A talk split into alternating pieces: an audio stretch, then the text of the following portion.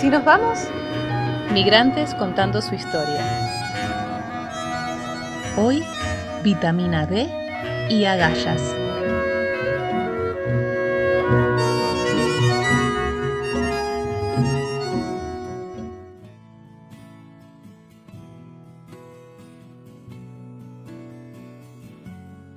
Hallo, jeg heter Nadina. Eh, Jeg kommer fra Argentina, og jeg vil jeg er veldig glad at jeg og Ana eh, prater sammen i dag. Hola, me llamo Nadina, vengo de Argentina, eh, vivo en la ciudad de Trelew y en 2018 se me ocurrió la idea de hacer un intercambio a Noruega ¿De cuándo a cuándo estuviste? Estuve desde el 12 de agosto de 2018 hasta el 7 de marzo de 2019. ¿Por qué elegiste Noruega como un destino para hacer un intercambio? Primero había visto una serie que se llama Scam, que significa vergüenza. Es una serie noruega y bueno, la empecé a ver antes de todo esto eh, del intercambio y dije, qué lindo el idioma. Es muy eh, amoroso en realidad. Es como que el idioma no, no da para enojarse tanto. Pero creo que esa fue la, la primera, la primera de todas, de haber visto esa serie y decir, bueno, ¿qué tal esto, no? Apenas bajaste del avión, ¿qué fue lo primero que te llamó la atención? Que dijiste, esto no es Argentina. El aire fresco y el montón de árboles que había alrededor de cualquier lado que, que anduvieses en Noruega. Era, era como si la naturaleza en sí era increíble. Había árboles por todos lados hasta llegar a, a la familia anfitriona que, que me recibía. ¿Y cómo fue adaptarte a un idioma completamente distinto? ¿Cómo lo pudiste aprender?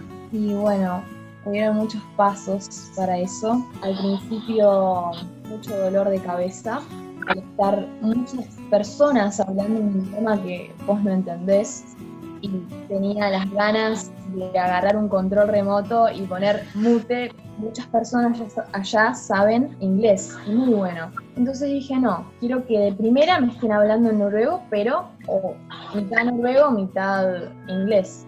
Libros de niños. ¿Aprendiste con libros infantiles? Tenía 10 sí, 17 años y estaba con un libro infantil con dibujos o videos.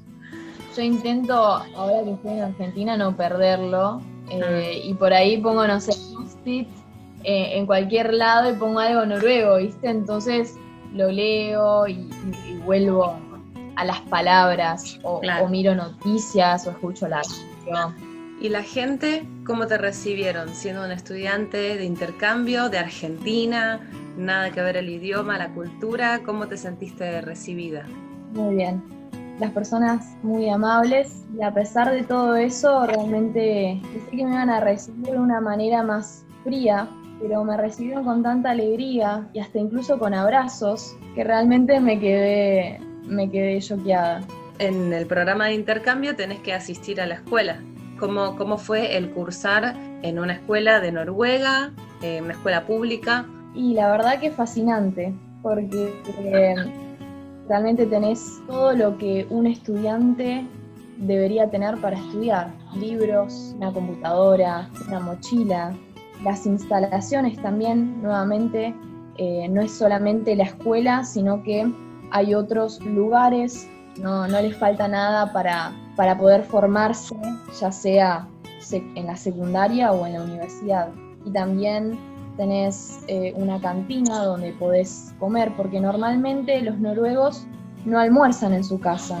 Ellos almuerzan eh, más que nada en la, en la escuela o en el trabajo y luego siguen la jornada. ¿Y en la escuela o en tu grupo de amigos te encontraste con chicos que estuvieran haciendo otros intercambios o que por otros motivos hayan migrado también en- a Noruega? Tenía dos amigas de intercambio, una de Alemania y otra de Brasil, y luego me iba encontrando con gente de Siria, de Afganistán, eh, de Turquía, Vos te fuiste muy joven, a los 16 años, y lógicamente tenías una relación de amistad con los chicos de Argentina. ¿Y qué diferencia encontraste en hacer amigos de otra nacionalidad? ¿Es distinta la amistad en Argentina que en Noruega? Es muy distinta. Se dice que los noruegos son como cocos, que son muy duros por fuera y muy jugosos por dentro. Es muy difícil poder romper un coco, pero una vez que lo abrís sale todo ese jugo dulce. bueno, yo los veo así, digamos.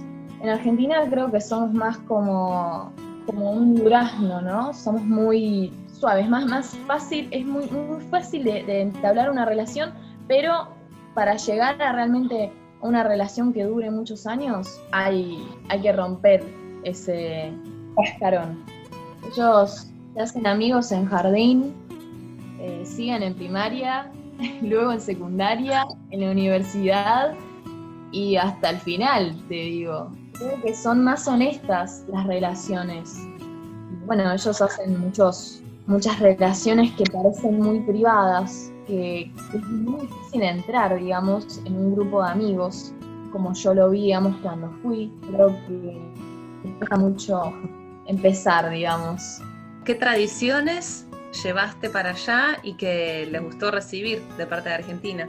Eh, les llevé el mate, les llevé el de leche, la lectura, poesía. ¿Les gustó el mate y el dulce de leche? El mate no, porque, bueno, se me quemó la yerba, así que estuvo fuerte. Luego el dulce de leche no se acostumbraban. Ellos tienen un queso que se llama Brunos y para ellos es, es lo más. Es como el dulce de leche en Argentina. ¿Pero qué es un queso dulce? Sí, es un queso dulce. Es marrón.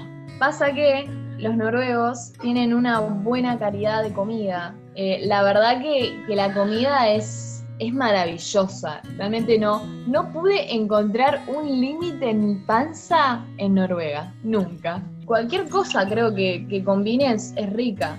Hacían mucha salsa y le ponían arriba de, de las papas, del brócoli. Comen mucha, mucha papa también y mucho pescado. ¿Cómo es pasar un invierno en Noruega? Uno se lo imagina pleno de nieve, con mucho frío, pero ¿se soporta? Sí, se soporta. Normalmente en la ciudad viví menos 8 grados, pero luego cuando vas a las montañas es menos 18 grados. Lo peor es cuando llueve y nieva al mismo tiempo, eh, o cuando vas volviendo a la escuela y es de noche, porque la luz se iba a las 3 de la tarde, que es un día a día que lo tenés que llevar con calma, porque también, digamos, tenías que ponerte en los zapatos eh, como pinchitos, como para no, no caerte, tenías que ir cuidadosamente cuando comenzaba, nevaba, llovía y se veía todo el hielo en la calle, y bueno, te, te podías resbalar. ¿Te adaptaste a vivir de noche? Es muy difícil te cansás más rápido, no sabes estar durmiendo las es como que se te acorta el día y ya se te va disminuyendo, digamos, la batería del cuerpo porque no, no recibimos tanto sol. Una de las fiestas más tradicionales y que más representa, me parece, a Noruega es el tema de la Navidad. La verdad que se lo toman muy a pecho. Ya a fines de noviembre empiezan a escuchar canciones navideñas y luego, a principio de diciembre, eh, elaboran un calendario navideño, va sacando un regalo o va sacando eh, chocolates, dulces, cada un día. Entonces sacas y dices, bueno, faltan 24 días para Navidad. Y así todos los días sucesivamente. O sea, te imaginas los golosos que son en Navidad, claramente porque hace mucho frío, entonces necesitan todas esas esas calorías. Bueno, cada una semana o cada cinco días mis padres me daban un regalo, no siendo Navidad, ¿no? Así que creo que tuve, en, por ejemplo, en tres años de una Navidad argentina, juntos, en una Navidad noruega, tuve todos esos regalos. O sea, imagínate. ¿Y qué al haber compartido con las familias y con adultos, qué diferencias encontraste en la forma de pensar creo que ellos miran mucho hacia el futuro. No tienen preocupación realmente importante en sus vidas, porque como te expliqué, tienen, tienen todo, digamos. Tienen una, una buena escuela cuando empiezan a estudiar.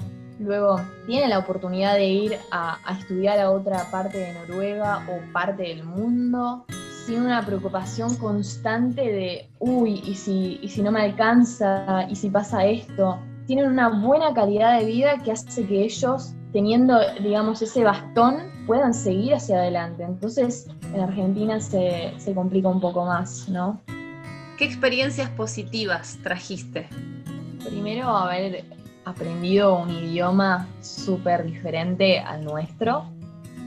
Eh, luego, amistades que son gratificantes para el alma, para mí, y haber intentado algo nuevo, algo que realmente me ayudó personalmente en ese momento y a futuro, porque yo siempre digo que el intercambio es una vida, está en un año, se viven tantas cosas, pero siempre me gusta resaltar las buenas y, y, de las malas sacar también lo bueno, porque lo viví, lo atravesé y me queda. Entonces, realmente agradezco por todo eso.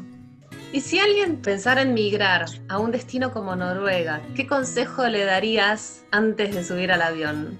Uy, lleva mucha vitamina D para tomar. Nada, lleva agallas, porque realmente el estar en un clima frío y también la gente fría, ¿no? Pero amable a su, al mismo tiempo, es como que tenés que romper con ese coco que lleva su tiempo, su paciencia. Entonces, esa, esas dos cosas, ¿no? Y que disfrute. Vitamina D y agallas. Exacto. Así se podría llamar el capítulo, ¿no? Puede ser, sí. Realmente valió la pena. A quien quiera a cualquier edad migrar, embarcarse en esta aventura, no dude y que agarre toda esa fuerza que tiene por dentro guardada y la utilice para, para hacer eso, que luego los resultados son gigantes. Me encantó, muchas gracias. Bueno, de nada. Tusen tack for my.